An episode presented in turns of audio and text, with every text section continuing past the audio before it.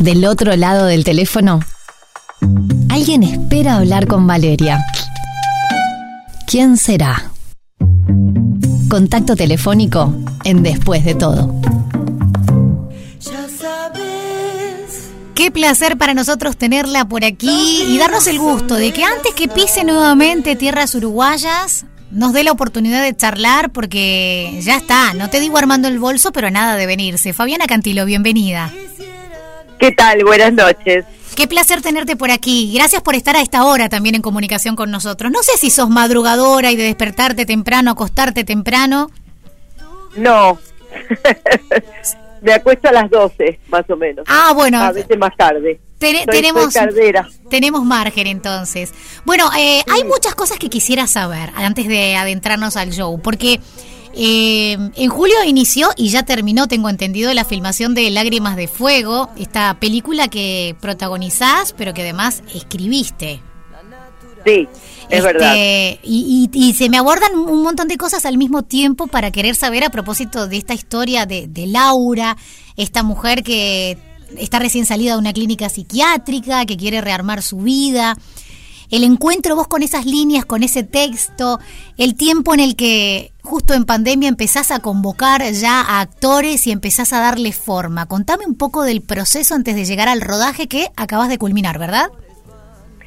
Acabo de culminar, después de dos semanas intensas, la, la segunda parte fue en dos partes, primero en julio y después con los desastres económicos hubo que parar y bueno, volvimos. Eh, no, hace seis años más o menos empecé a, querer hacer una película donde yo protagonice, porque yo estudio teatro y además soy un poco actriz, digamos, me divierte mucho, siempre me gustó el teatro, la danza, eh, soy artista plástica también, me gusta todo el, todo las, demostraciones de arte en manos humanas, que se puede, hago, hago lo que puedo con eso. Bueno, y mm, escribí, empecé a escribir con un amigo que es un director joven, empezamos con el brainstorming hace muchos años y después la seguí escribiendo y, ampliando y, pasaron diferentes directores y seguí con los actores y, y parecía que se caía y después la volví a agarrar y así sucesivamente.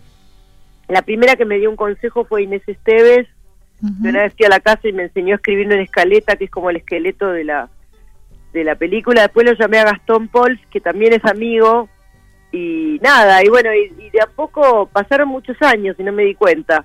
Y el último director que convoqué, Gabriel Grieco, fue el que me hizo inscribirla en el Inca como corresponde.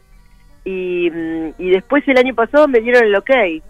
Y aparecieron los productores, todo con Gabriel, ¿no? Que yo había trabajado con él en una película que se llama Hipersomnia, que tiene unos, unos actores del carajo. Sí.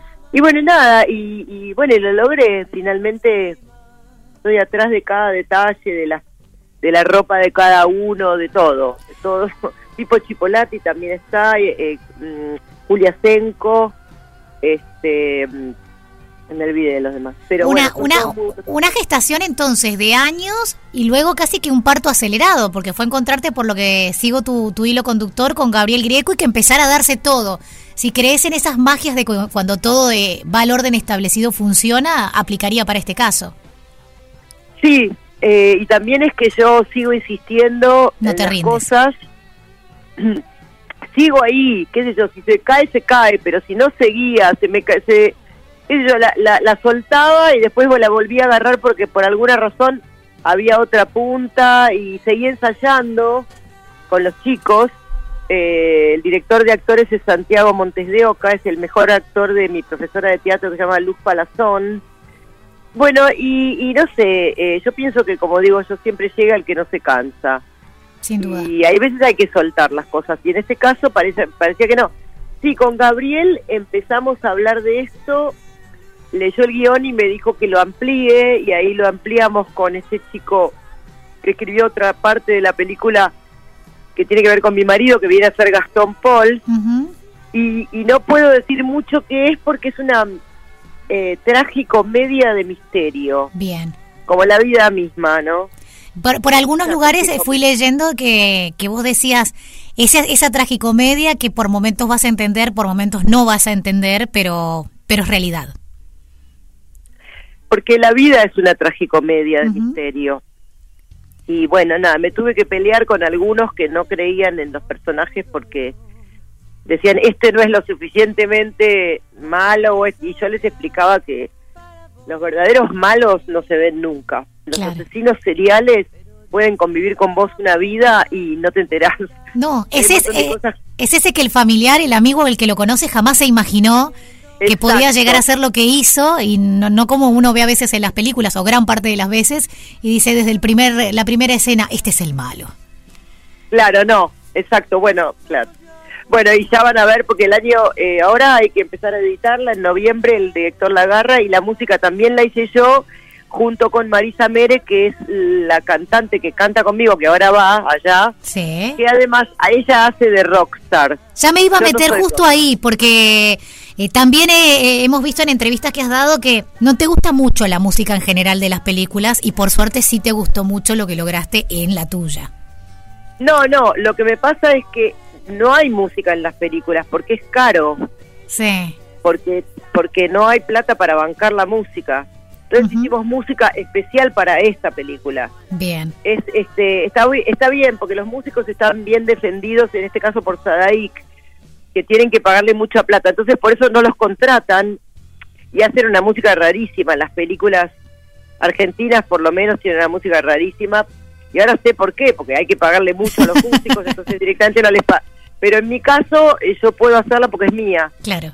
Entonces, eh, nada, es todo un despelote que hay que hacer, pero bueno, en este caso yo arreglé para que no sea tan caro porque son mis propios temas, entonces yo puedo renunciar a cierta parte de la paga, claro. pero para, para que entonces haya buena música. Hablando de música, venís del Vera Rock 2022, donde, bueno, artistas consagrados y más de 100 bandas emergentes estuvieron por allí. Eh, ¿Qué tal esa experiencia? El Vera Rock hasta tiene un récord Guinness este, por la cantidad de tiempo ininterrumpido de música en vivo. ¿Cómo lo viviste este año? Divino, estuvo divino. Había un montón de gente al mango, saltando y bailando mis canciones. Eh, sí, muy, muy, muy fuerte todo, muy efusivo. Vale, Fabiana, vale el doble, vale el triple después de una pandemia en la que no te encontrabas con el público y que la gente podía estar junto, hacer poco, cantar, corear, saltar. ¿Vale el doble en un escenario así? Supongo que sí. Eh, pasa que yo nunca paré de hacer nada, entonces no me doy cuenta. Pero tanta gente junta en un mismo lugar eh, no era tan común, eh, llevábamos pausas. Claro, lo que pasa es que hace mucho que no tocaba con la banda. Yo tengo un dúo, un trío y la banda. Hmm esta banda con la que voy a Montevideo. Eso, qué buen enganche. Sí, genial, sí, genial. me voy a Montevideo. Mm, yo viajo mañana. Siempre viajo un día antes. Está muy bien. Me gusta descansar en el lugar y estar tranquila. Y la banda realmente es un lujo porque suena muy bien y hacemos temas de mi repertorio. Además, hago unos, unos covers de Charlie que tienen que ver con, mucho con lo que está pasando en la actualidad y que Charlie, viste, que era es un genio y, todo lo que hizo eh, tiene actualidad. Los temas son actuales, a pesar de que los escribió hace mucho. Mm. Entonces hay un par de sorpresitas ahí, después hay temas del disco nuevo y además un tema que ustedes este, recién estaban pasando, es un tema que hice aparte del disco, un single que lancé hace poco, La Batalla. Eh, Fabiana, la presentación es el viernes 16 de septiembre, le contamos al público, 20 horas, ya lo adelantamos que es con tu banda entera en el Teatro Estela. Decime si es la primera presentación después de la gira que, hiciste por las ciudades del interior en, Uruguay. Creo que sí. ¿Cómo fue esa recorrida? Gira. Estuvo buenísimo, la pasé también, fue maravilloso. Creo que conoces más lugares que yo, debo decirte. Hay lugares que, visitaste que yo no he ido. Lo que pasa es que amo Uruguay. Siempre que pude fui a Uruguay mucho tiempo al Cabo Polonio. Soy muy fan del Cabo Polonio. Placer. Y me gusta mucho Uruguay.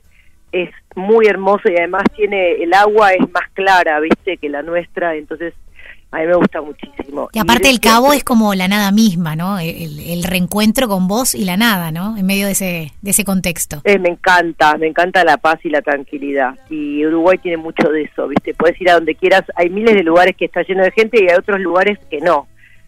porque la otra vez fui a Punta Rubia, La Pedrera, La Paloma. Claro, toda esa este, recorrida es maravillosa, Rochense es genial. Maravilloso. en la recorrida, en la recorrida por el interior, ¿te quedó alguna cosa que dijeras, mira, esta, esta visión del Uruguay, este público del Uruguay, es nuevo para, para mis experiencias? Eh, no sé si eran todos muy amables y muy divinos y estaba, creo que estaba casi lleno, pero lo que sí el lugar, cuando en la primer punto que fui, ahora me olvidé el nombre, era un lugar con R, eh, era como un pueblo al lado del mar, del, del río o del mar, no sé, es una mezcla de río y mar, eh, que estuve como 15 días ahí. Eh, en el primer spot que paramos, em, que al que teníamos una casita, mi personal manager y yo, y mm, me olvidé cómo se llamaba, con R. No sé si será Rivera, pero no importa. Después te hago la, yo prometo hacer el, Google del momento y te y te paso paso la data al Un momento muy lindo fue cuando estuve en otro de los spots que me olvidé el nombre porque no no no sé, a veces son nombres nuevos que hicimos con el, el, la banda local eh, de un director local eh, hicimos como una actuación el dúo y yo con estos estos chicos y chicas ¿Te integraste con los músicos locales? Claro, pero era una banda, es una eh, orquesta. Sí. Con violines, brasses y, de todo.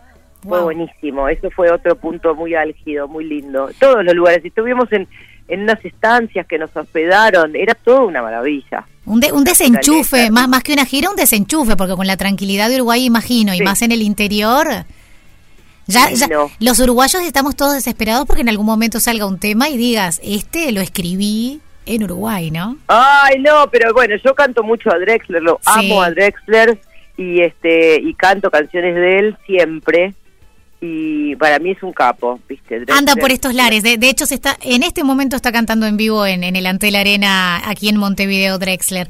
Eh, Fabi, por, con muchísimas ganas, este, simplemente decir que, que esté explotado este Teatro Estela, este 16 de septiembre, 20 horas, que tengas la mejor bienvenida y recibimiento mañana cuando pises el Uruguay, que vamos a estar atentos también. A ver, 2023, sí o sí, Lágrimas de Fuego salas de cine, ¿verdad? Sí. Re, re, re, qué bueno, sí. Tengo que, hacer, tengo que editar con el director todavía, pero bueno, eh, otro paso más, sí, va a salir, va a salir todo y te agradezco mucho la buena onda. Te recibiremos acá y tenernos al tanto también de la peli para, para poder contarle a los oyentes, para poder promocionarla y por supuesto que tenés el espacio habilitado para cuando quieras presentarla. Muchas gracias por pasar por después de todo. Muchísimas gracias, muchísimas gracias.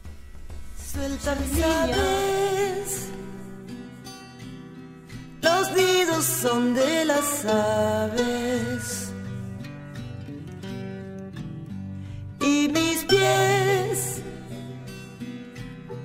quisieran estar descalzos.